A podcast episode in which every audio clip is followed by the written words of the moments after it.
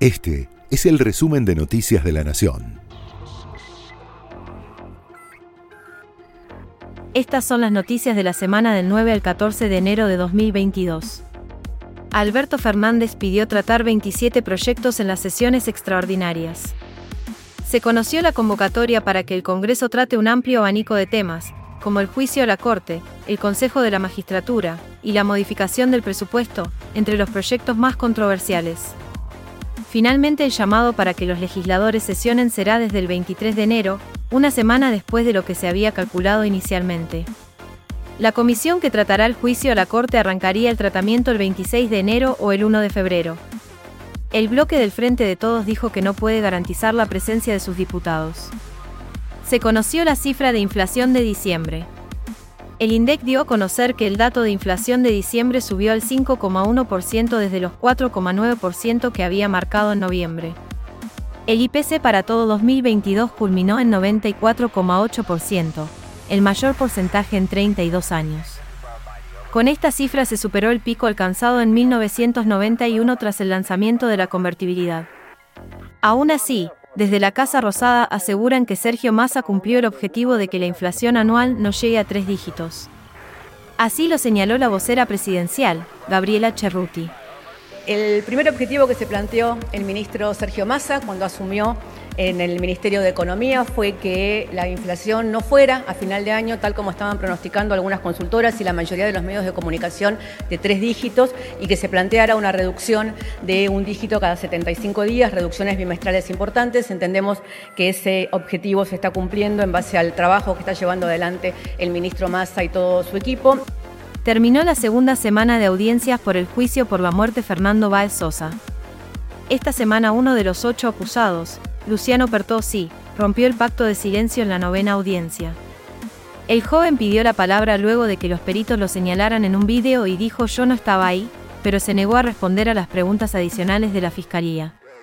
Para el abogado de la familia de Fernando, el pacto de silencio se rompió un poco, se fisuró, según evaluó.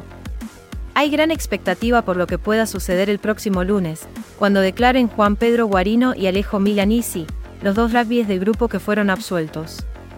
Estaba previsto que presten testimonio en la audiencia del miércoles 18, justo cuando se cumplen tres años de la muerte de Baez Sosa, pero se adelantó su testimonio por pedido de la defensa. Esto dijo Fernando Burlando, el abogado de Baez Sosa. Más allá, más allá del, del acting, bueno, eh, no respondió ninguna pregunta de las partes, de la fiscalía, que empezó a hacerle preguntas de todos los colores. Lo mismo hicimos nosotros, lo hizo el doctor Améndola. Eh, eh, me parece que es más de lo mismo. Una, una... posibilidad para que otros quieran hablar? Y bueno, tal vez alguno se lanza, ¿no? Pero si ya sabemos, en función de lo que manifestó, cuál es este no solamente la actitud, sino la estrategia que tiene. La estrategia de tratar. ¿El silencio, doctor? ¿Se rompe el pacto de silencio? Bueno, hoy se rompió un poco la escalada del dólar blue no se detiene. Empujado por una demanda que se recalienta en la segunda quincena de enero, sumado a que la inflación continúa marcando subas del 5% mensual y que hay un exceso de peso circulando en la economía por la emisión monetaria de los últimos meses, el tipo de cambio paralelo terminó la semana en alza, marcando un nuevo récord nominal y superando la brecha en un 100%. El tipo de cambio paralelo avanzó 15 pesos a lo largo de la semana, una tendencia que también registran los financieros. La película argentina, 1985, ganó el Globo de Oro. Se llevó el premio a la mejor película de lengua no inglesa. Este reconocimiento es el más importante recibido hasta ahora, aunque el film ya se llevó estatuillas de distintas ceremonias, como del Festival de Venecia o el de San Sebastián y podría lograr un nuevo premio cuando en algunos días compita nuevamente en la categoría Mejor Película Extranjera en los Critics Choice Awards, que se entregan mañana. Además está entre los 15 finalistas preseleccionados para competir por el Oscar 2023 en la categoría de Mejor Película Extranjera. El 24 de enero se conocerán las nominaciones, y se develará si la producción tendrá posibilidades de alzar la estatuilla el 12 de marzo. Esto comentaba el director de la película, Santiago Mitre. El recorrido de esta película fue maravilloso desde, el principio y, nos tiene muy, muy contentos, muy orgullosos. Eh, la película ha logrado conectar con, eh, con el público argentino, que era el que esperábamos, pero con, público en, muchos países. Eh, estos reconocimientos son, eh, una enorme oportunidad de, seguir difundiendo la película, eh, que la película sea visible y que la pueda ver eh, la mayor cantidad de gente posible, que digamos, que creo que una película así, además de, que, de sus valores cinematográficos, que a nosotros nos enorgullecen, tiene valores éticos que hacen merecedora de que, de que se vea la mayor cantidad posible, así que estamos muy contentos.